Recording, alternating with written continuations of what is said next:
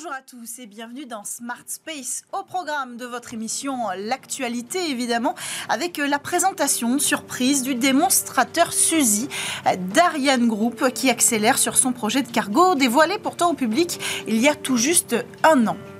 On parlera aussi d'un rapport présenté à l'Union européenne pour la défense spatiale et puis du constructeur italien Avio euh, qui met au point le lanceur Vega et qui pourrait bien euh, réclamer un divorce avec Ariane Espace aujourd'hui en charge de la, euh, commercialisation du petit lanceur. Et dans votre talk, on va parler d'un trésor, celui des ressources spatiales. Ira-t-on demain miner à la surface d'un astéroïde pour y récolter des métaux précieux? Certains acteurs en sont, à vrai dire, convaincu, l'exploitation des ressources spatiales ne relève plus de la science-fiction, comme la sénatrice Vanina Paoli-Gagin, qui sera en plateau avec nous pour parler de son rapport tout juste présenté euh, au Sénat sur les ressources spatiales. Et à ses côtés, nous aurons Patrick Michel, responsable de la mission euh, d'exploration euh, des astéroïdes pour le CNES et le CNRS. Voilà pour le programme Danse de la journée. Et on commence tout de suite avec l'actualité.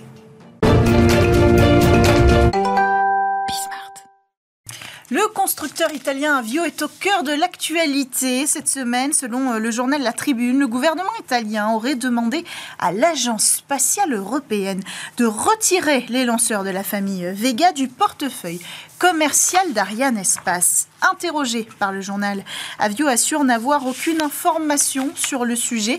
De son côté, l'Agence spatiale européenne confirme euh, à nos confrères de la tribune, mais aussi euh, à la rédaction de Bismarck, que la commercialisation de Vega sera un sujet euh, abordé lors du sommet du spatial à Séville, qui doit se tenir à partir de lundi prochain, lundi 6 novembre. Alors l'ESA ne confirme pas pour autant le désir d'Avio de bousculer la commercialisation de son lanceur. C'est donc une affaire à suivre. Un rapport pour consolider la défense spatiale européenne a été délivré à la Commission européenne, porté par notamment Christophe euh, Grudler pour Renew Europe. Cinq points clés sont mis en avant avec un focus, celui de la souveraineté européenne en matière de défense spatiale. Le rapport rappelle notamment l'enjeu clé euh, de l'infrastructure satellitaire souveraine, mais il rappelle aussi l'importance du traitement des données de surveillance de l'espace, ce qui comprend la surveillance du trafic de l'orbite terrestre en l'absence de capacité de vol euh, habité autonome. Euh, c'est un point qui a encore été soulevé, même dans le cadre de la défense spatiale européenne. Dernière actualité, le démonstrateur de Suzy, un projet d'étage supérieur réutilisable de lanceur développé par Ariane Group, a effectué son tout premier allumage depuis euh, le site euh, du groupe au Muro en Ile-de-France. Un an seulement après la révélation de cet ambitieux projet, Ariane Group franchit une étape importante. Pour en parler, nous avons avec nous euh, Van Teuren qui a répondu au col actu, responsable du programme Suzy chez Ariane Group. Bonjour et bienvenue dans Smart Space. Bonjour, bonjour. Alors, Ariane Group a surpris tout le monde avec ce test surprise d'un démonstrateur dont on ignorait en réalité euh, l'avancement euh, technique. Est-ce que vous pouvez nous parler de ses capacités techniques, justement? Oui, effectivement. Euh, ce démonstrateur, c'est en fait un démonstrateur pour notre concept Suzy, qui est une brique technologique clé pour le transport spatial du futur, spécifiquement pour revenir d'une orbite, faire une rentrée contrôlée et une récupération précise pour qu'on puisse réutiliser cet étage ou véhicule, soit pour un étage supérieur d'un lanceur réutilisable ou pour transporter des fret spatial, des cargos vers et depuis l'espace. Hmm. Alors, depuis quand vous travaillez sur ce projet démonstrateur? Quand on avait présenté euh, le concept Suzy il y a un an, ça faisait déjà deux ans qu'on a euh, travaillé sur ce concept. Et on n'avait pas que ce concept, mais aussi toute une feuille de route, parce qu'on peut implémenter ce concept à plusieurs échelles, qui nous permet d'avoir une feuille de route incrémentale, dont ce démonstrateur est la première étape en, échelle une sixième avec euh. Et donc les tests ont été réussis. Qu'est-ce que ça veut dire euh, des compétences de ce démonstrateur et de la suite du développement? Donc, euh, ce démonstrateur, il vise de valider une phase critique du vol, ce qui est la descente après la rentrée, mhm. l'approche est la récupération, soit un, atterrissage propulsif ou sous parachute en fonction des besoins. Hmm. Donc c'est vraiment une plateforme pour tester et apprendre la capacité clé de Suzy étape par étape. Hmm. C'est quoi la prochaine étape? Donc la prochaine étape, euh, ce sera donc on avait déjà commencé le, campagne d'essai avec cet allumage de, de, moteur et la prochaine étape sera de, petits sauts de puce où on va en fait monter en altitude, en vitesse pour qu'on puisse euh, en fait déclencher toute la séquence euh, de, la descente, euh, approche et atterrissage. Et quand est-ce qu'on peut l'attendre cette étape?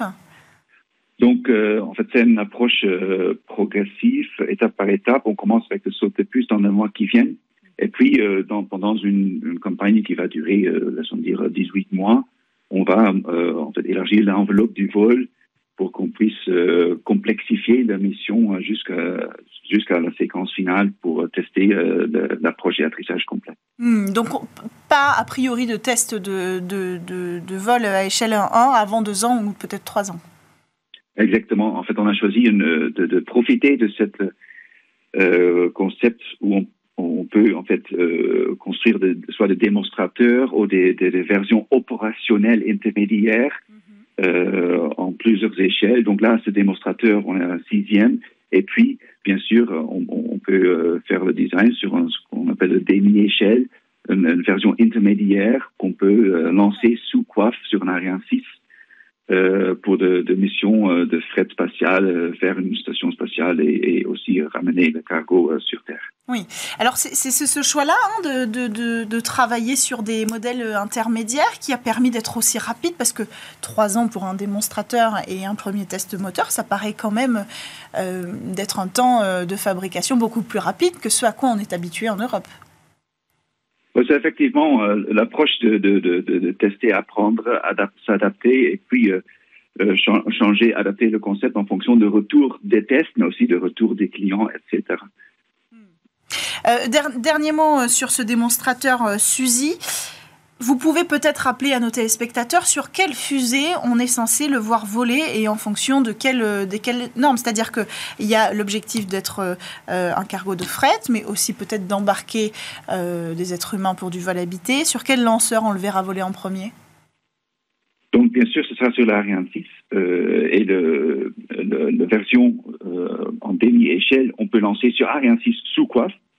Euh, et puis, sur le dans la suite, dans cette continuation, on peut faire euh, en échelle 1 où en fait on remplace la coiffe d'Ariane 6 avec euh, le SUSI qui sera encore plus polyvalent pour d'autres missions de service en orbite, de fret spatial et à terme aussi de polarité. Merci Jos Van Toren. Je rappelle que vous êtes responsable du programme SUSI chez Ariane Group. Vous reviendrez peut-être nous tenir euh, au courant des avancées techniques de ce démonstrateur euh, qui est, euh, somme toute, un sujet extrêmement important aujourd'hui en Europe que la capacité aussi de vol habité réutilisable. Et on ne l'a pas précisé, c'est important de, de rappeler que cette technologie doit être réutilisable, d'où euh, le milestone important de la réentrée dans l'atmosphère. Voilà pour l'actualité. On enchaîne quant à nous avec euh, un talk tout de suite sur Bismart.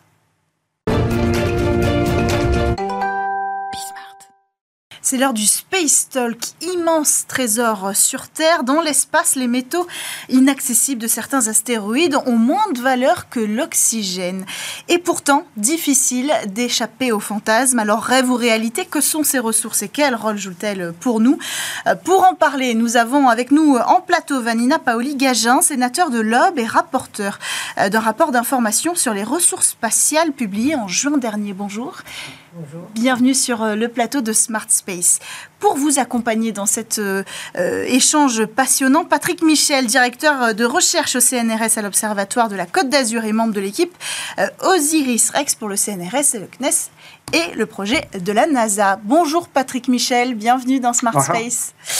Ah. Alors, il y a deux semaines à peu près, la sonde Psyché a pris son envol pour rejoindre euh, un astéroïde à des centaines de millions de kilomètres de l'espace. Et c'est le point de départ de notre conversation euh, aujourd'hui, évidemment. Sa composition à 90% de métal, dont certains précieux comme l'or, l'argent ou le platine. Euh, cette composition, elle lui confère une valeur plus importante que celle presque de l'économie euh, mondiale, une richesse qui, si elle était partagée, si on extrapole un petit peu, permettrait à chaque personne vivant sur Terre de recevoir près d'1,4 milliards euh, d'euros. Évidemment, ce n'est pas possible, l'économie s'effondrerait, ça n'aurait plus la même valeur, mais ça nous donne la mesure de ce qu'on peut aller trouver là-bas. Alors je vous pose la question, forcément, Patrick, on s'interroge, est-ce que ce, genre de mission, comme la mission Psyché, a pour but d'aller gratter sur euh, l'astéroïde un petit peu de métal? Alors, dit, dit, comme vous le dites, ça fait rêver. Hein. Mm. En fait, euh, non, cette mission a, pour but de se mettre en orbite autour de Psyché pour l'étudier et nous renseigner sur euh, plutôt euh, des, des, des, choses scientifiques qui sont comment les planètes se forment. D'ailleurs, on n'est pas complètement sûr qu'elle soit purement métallique. Hein, cette, en fait, ce petit objet, cet astéroïde qui fait 250 km de diamètre, et le ramener, ramener sur Terre sa matière serait extrêmement coûteux en réalité. Hein, pour vous rendre compte la mission Osiris-Rex de la NASA qui a ramené, euh, on espère, au moins 250 grammes d'échantillons d'un petit astéroïde de 500 mètres de diamètre euh, près de la Terre, mmh. eh bien, a coûté un milliard de dollars. Donc on voit qu'on n'est pas encore capable et en mesure euh, d'extraire du matériau d'un astéroïde pour le ramener sur Terre. En réalité, on pourra en parler après. L'idée, c'est plus de les utiliser comme des stations-service pour aller voir plus loin. Hmm. Est-ce qu'il y a d'autres exemples comme ça, Patrick, d'astéroïdes qui, génèrent un petit peu des fantasmes à cause de leur supposée euh, composition ou est-ce que Psyché est vraiment un cas à part? Non, Psyché n'est pas un cas à part. On a quelques astéroïdes métalliques, en tous les cas sur la base de ce qu'on sait depuis la Terre, puisque pas oublier que ces petits objets euh, ne font que réfléchir à la lumière du Soleil, et comme ils sont très loin, on a vraiment peu d'informations depuis la Terre. Mais somme toute, on, est capable de détecter s'il y a du métal, à savoir s'il est entièrement métallique. La mission Psyché nous le dira. Mm. Euh, en revanche, ce qui est très bien avec les astéroïdes, c'est qu'ils ont, ils ont une variété de composition incroyable, en fait. Hein. La plupart sont entre Mars et Jupiter. Certains croisent la trajectoire de la Terre. Et euh, avec les études qu'on a menées, on a montré qu'on a une grande variété de compositions dans ces petits corps. Ça va du métal au carbone, euh, aux corps rocheux silicatés euh, et même aux minéraux hydratés, c'est-à-dire qui contiennent de l'eau, oxygène, hydrogène. Et donc, euh, il y a de quoi bah, s'interroger sur les utiliser comme des ressources, puisqu'on a accès grâce à eux, si on est capable d'interagir avec eux, et on a vu que c'était pas si simple que ça, eh bien, on, peut accéder à différents minéraux qui peuvent remplir différents objectifs, ne serait-ce que par exemple, eh bien, euh, se euh, refournir en carburant euh, ou en eau, par exemple, si on pense à des astronautes, etc. Donc en fait, c'est ça l'avantage, c'est que d'abord ils sont nombreux, ils ont des trajectoires différentes, donc on peut on peut y accéder de différentes manières et ils ont une variété de compositions intéressantes pour les ressources. Hmm. Alors justement, Vanina Paoli-Gagin, dans ce rapport que vous avez publié, rapporté au Sénat en juin dernier, vous dites avec votre co-rapporteur euh, Christine Lavarde, l'exploitation des ressources spatiales n'est plus de la science-fiction. Pourtant, et Patrick euh, euh, Michel l'a précisé, on n'a pas à notre connaissance, hein, de moyens aujourd'hui ou peut-être demain, dans un futur très proche, d'aller à plusieurs centaines de millions de kilomètres miner, parce qu'il s'agit de ça, hein, quasiment de miner et de rapporter une, quantité suffisante de ces métaux. L'idée, c'est que, et ça a été dit par notre spécialiste, c'est que c'est la condition euh, sine qua non en fait du retour sur la Lune qui est prévu euh, mm. d'ici 2030. Mais aussi la clé en fait euh, du développement de nouvelles activités commerciales mm. en orbite et notamment dans tout ce qu'on appelle l'espace cislunaire et la basse orbite. Mm. Et, la France et l'Europe jouent là une, une carte qui peut être décisive parce qu'on a un certain nombre d'acteurs on a des écosystèmes euh, assez euh, cohérents hmm. sur ces sujets, euh, entre guillemets, de fourniture de services pour ces ressources dites spatiales in situ. Hmm, tout à fait, tout à fait. Donc l'idée, c'est pas forcément d'aller tout de suite chercher s'il est possible de miner sur un astéroïde, mais plutôt tout le modèle économique qui peut découler de ces objectifs à très long terme. C'est tout à fait cela. Et hmm. puis c'est surtout de réfléchir aux modalités d'exploitation. Hmm. Et quand je dis que l'Europe et la France ont une carte à jouer, on le verra peut-être tout à l'heure, c'est qu'il y a quand même des enjeux juridiques prégnants, mhm. à la fois internationaux, mais euh, aussi européens, voire nationaux, hmm. sur ces sujets de l'appropriation ou non des ressources spatiales. Alors, ce qui est intéressant, c'est qu'avant même que cette question-là ait été réglée, en réalité, euh, cette idée de chasse au trésor euh, astral, euh, si, je peux l'appeler comme ça, n'est pas nouvelle. Elle date déjà. par exemple, au début des années 2010, des entreprises américaines avaient déjà posé l'ambition de parvenir à aller récolter ces richesses. On a l'exemple des dirigeants de Google, Larry Page et Eric Schmidt. On a aussi le réalisateur d'Avatar, James Cameron. Tous ont investi dans des sociétés. le Luxembourg aussi avait investi dans une start-up. Mais aujourd'hui, beaucoup de ces entreprises, en réalité, euh, n'ont pas vu le jour ou ont reconverti euh, leur euh, activité, à quelques exceptions près qu'on peut citer, la Chine et Astroforge, on, va y revenir. Mais pourquoi ça marche pas? C'est trop ambitieux, le modèle économique ne peut pas tenir derrière, ou alors, comme vous l'avez dit, le terrain n'est pas encore préparé? Disons que pour donner de la visibilité et de la sécurité aux investisseurs qui doivent avoir des poches très profondes et euh, qui investissent sur un temps très long dans ces sujets, avec un aléa à la clé qui est très grand, euh, il faut de la sécurité mm. juridique. Mm. Cette sécurité juridique, on l'a pas vraiment. Mm. Et en plus de cette sécurité juridique, et là quand même les États-Unis euh, sont un peu à l'avant de cette course, il faut de la commande publique. Bien sûr. Or, en Europe, on est très. Hmm.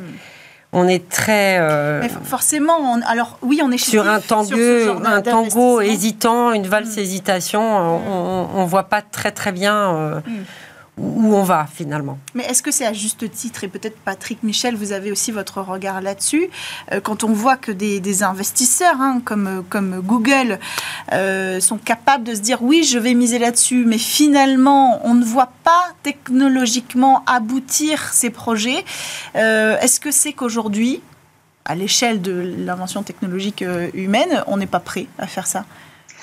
Alors, moi, je dirais que en fait, la raison pour laquelle les entreprises se sont intéressées à les miner les astéroïdes au début des années 2010, c'est que c'était encore à l'époque où euh, le président Obama avait réorienté l'exploration humaine vers les astéroïdes. Et donc, il y avait des projets pour envoyer euh, des pour capturer un astéroïde, le mettre sur une orbite cislunaire et euh, envoyer des êtres humains après. Donc, de là sont nées les, les initiatives Planetary Resources, par exemple, ou Deep Space Industry, qui sont nées à ce moment-là et qui cherchait à développer des technologies pour ramener des échantillons sur Terre euh, ou sur des orbites cislunaires. Et puis euh, les Luxembourg d'ailleurs en a racheté une partie. Luxembourg a toujours été visionnaire, hein, donc euh, ils ont anticipé qu'à un moment donné, ça serait intéressant de plutôt que d'utiliser une ressource sur Terre, on amène le minimum pour plutôt se refournir dans l'espace. Mais ces entreprises-là étaient plutôt axées sur le retour sur Terre. Et c'est là que, à court terme, évidemment, il n'y avait, y avait pas de business à faire. Et, bien sûr, comme euh, le programme Artemis ensuite est né et le retour sur la Lune, évidemment, les, toutes les, les développements se sont plutôt recentrés sur euh, l'exploitation des ressources lunaires, puisque à court terme, évidemment, il y a euh, un enjeu plus important, puisqu'on mm. a le retour de l'être humain, humain, sur la Lune. Alors, il y a encore des, des industries, hein, comme vous les avez citées, qui s'intéressent à l'exploitation des ressources des astéroïdes. Il faut de l'innovation, euh, on vit un âge d'or des missions spatiales vers les astéroïdes. Hein. Je viens de publier un livre chez Odile Jacob qui, raconte tout ça et qui raconte toutes les missions qui vont venir.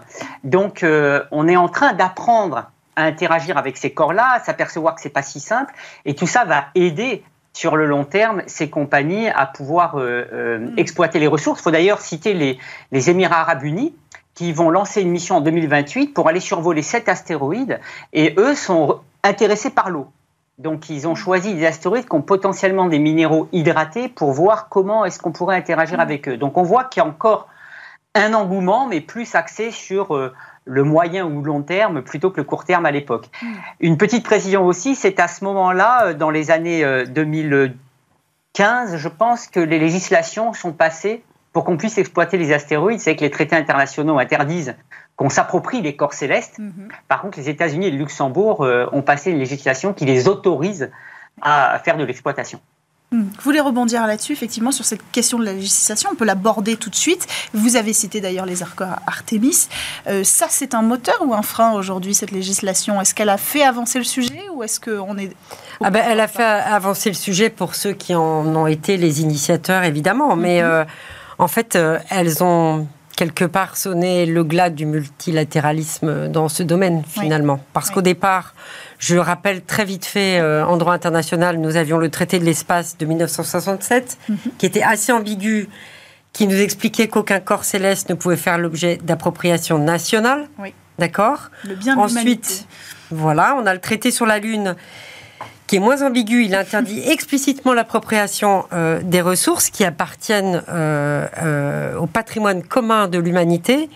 Sauf que ce texte n'a été signé par aucune puissance spatiale, sauf la France, qui ne l'a même pas ratifié. Donc euh, les États-Unis ont choisi d'avancer en, solo et avec ce SpaceX qui a été, qui a été effectivement euh, cité, ils ont autorisé l'exploitation euh, des ressources spatiales à des fins commerciales, hmm. donc leur appropriation. Hmm. Donc je pense que le combat, en tout cas européen et national, il n'est plus là. Il est vraiment sur reprendre la main sur les modalités de cette appropriation et hmm. peut-être reprendre la main sur la normalisation, les enjeux, et ça c'est très cher à mon cœur. Je suis cofondatrice d'une association qui s'appelle Transition Forum, les enjeux de durabilité.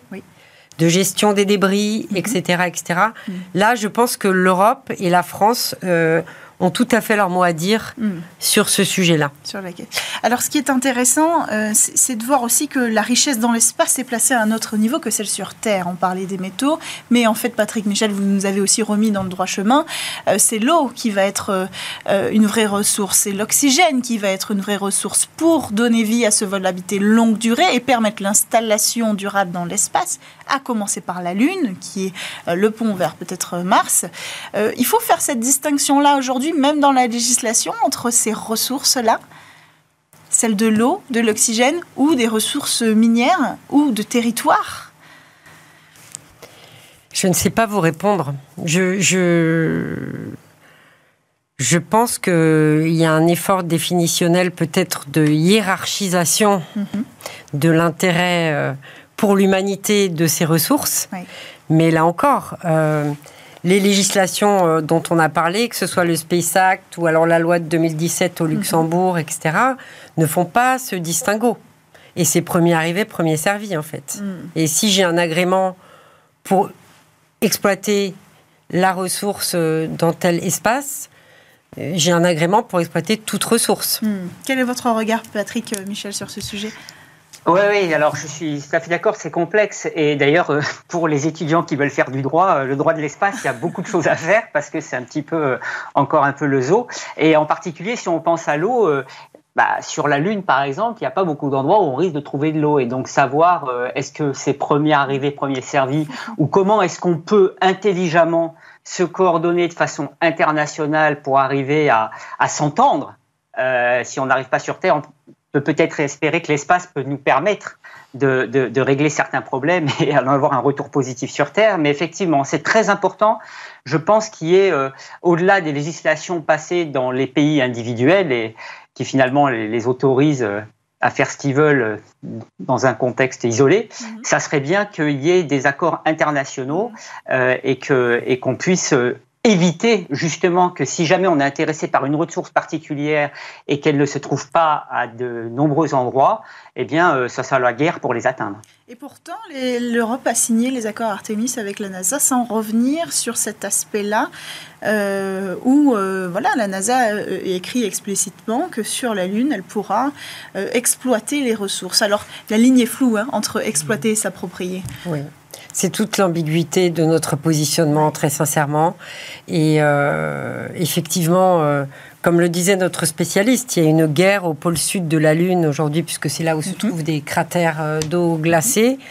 moi, je, pense très sincèrement que le véritable enjeu n'est plus celui de l'appropriation. Malheureusement, je pense qu'on a on Sans doute. C'est trop tard. Voilà, mm. on, a, on, a, on a passé cette étape. C'est vraiment euh, l'enjeu de la régulation des modalités d'appropriation. Et après, euh, je, j'entends euh, ce, que, ce que disait Patrick. évidemment qu'un accord international serait le bienvenu, mais je vous rappelle quand même que le comité onusien ad hoc sur ces sujets s'est emparé, je crois, de cette problématique en 2022 et que il me semble pas qu'il ait avancé à grands pas sur Mm. ces sujets. Donc euh, voilà, je, on a l'impression que les grandes organisations euh, avancent à tout petits pas Mm. et que euh, les écosystèmes, les startups, les pays individuellement qui ont des velléités, on voit tout ce qui s'est passé euh, avec les initiatives indiennes, Mhm. chinoises, etc. cet été. C'est- en marche. Donc, Oui. euh, Et, et- et quid, quid des industriels, quid de ces entreprises L'entreprise Astroforge, par exemple, si elle veut y aller, miner et revenir, est-ce qu'elle peut le faire aujourd'hui? Est-ce que n'importe quelle entreprise aujourd'hui qui en a les moyens, qui a les fonds nécessaires, peut aller euh, creuser sur la Lune et revenir sur Terre? Je, je- sincèrement, je, je ne sais pas vous répondre euh, juridiquement avec certitude Oui. là-dessus, mais après, je renvoie à ce qui a été dit par Patrick tout à l'heure. Il y a un sujet qui est celui de la viabilité d'un modèle économique. Mhm. Donc, euh, Mhm. les, les- les montants à investir, euh, même si on sait que la Chine a de grands moyens, C'est ça. C'est là le paradoxe. hein. Ramener de l'eau sur Terre, ça n'aurait aucune retombée financière, alors que c'est plus facile de faire ça que d'aller à 400 millions de kilomètres euh, miner des, des métaux rares, en fait. hein. C'est là où on voit une vraie différence entre juridiquement l'exploitation dans l'espace et sur Terre de ces ressources-là, et les modèles économiques qui, s'in- qui, qui vont autour de ça. Vous avez parlé dans le rapport de chaîne de valeur. Qu'est-ce que, qu'est-ce que vous vouliez mettre en avant euh, sur ce point? Euh, Ce qu'on voulait mettre en avant, c'est le fait qu'en France, notamment, on a des acteurs extraordinaires. On a des grands groupes traditionnellement comme Airbus, Air Liquide, euh, Eramet, euh, et, et aussi tout un écosystème de, de, de start-up euh, qui euh, peuvent être des acteurs très très pertinents de cette chaîne de valeur qui va finalement euh, soit de l'excavation euh, minière proprement dite, jusqu'à la, la- comment dire le stockage de gaz, l'extraction, le stockage de gaz, etc. Mais aussi l'apport de solutions logistiques Mhm. ou de transport, ou aussi là où on est très fort, c'est tout ce qui est donné, puisqu'on a été leader en termes d'observation Mhm. de la Terre tout depuis l'espace, en termes de satellites, etc. Donc on a une carte euh, à jouer. Et l'incubateur euh, TechMoon ou encore le groupe euh, Objectif Lune de la NRT Mhm. sont euh, des écosystèmes extrêmement dynamiques sur lesquels on peut s'appuyer pour euh, constituer cette chaîne de valeur. Mais là encore, il va falloir qu'on apprenne à, à renoncer, c'est-à-dire à choisir et à se dire on veut devenir leader de la logistique euh, dans l'espace basse orbite, par exemple. Oui. On ne pourra pas tout faire et on n'aura pas de capitaux euh, et de poches profondes suffisamment euh, conséquents pour, Hmm. Pour y arriver sinon. bien se positionner dans cette ruée vers le retour de nos satellites artificiels ou pas. Merci euh, beaucoup euh, Vanina Paoli euh, Gagin d'avoir pris le temps de venir sur le plateau de Smart Space. Merci à Merci vous à vous. Patrick Michel d'avoir pris le temps d'intervenir sur ce sujet. Merci à tous de nous avoir suivis pour cette émission. À la production Lily Zalkin. On se retrouve dès la semaine prochaine sur Bismart.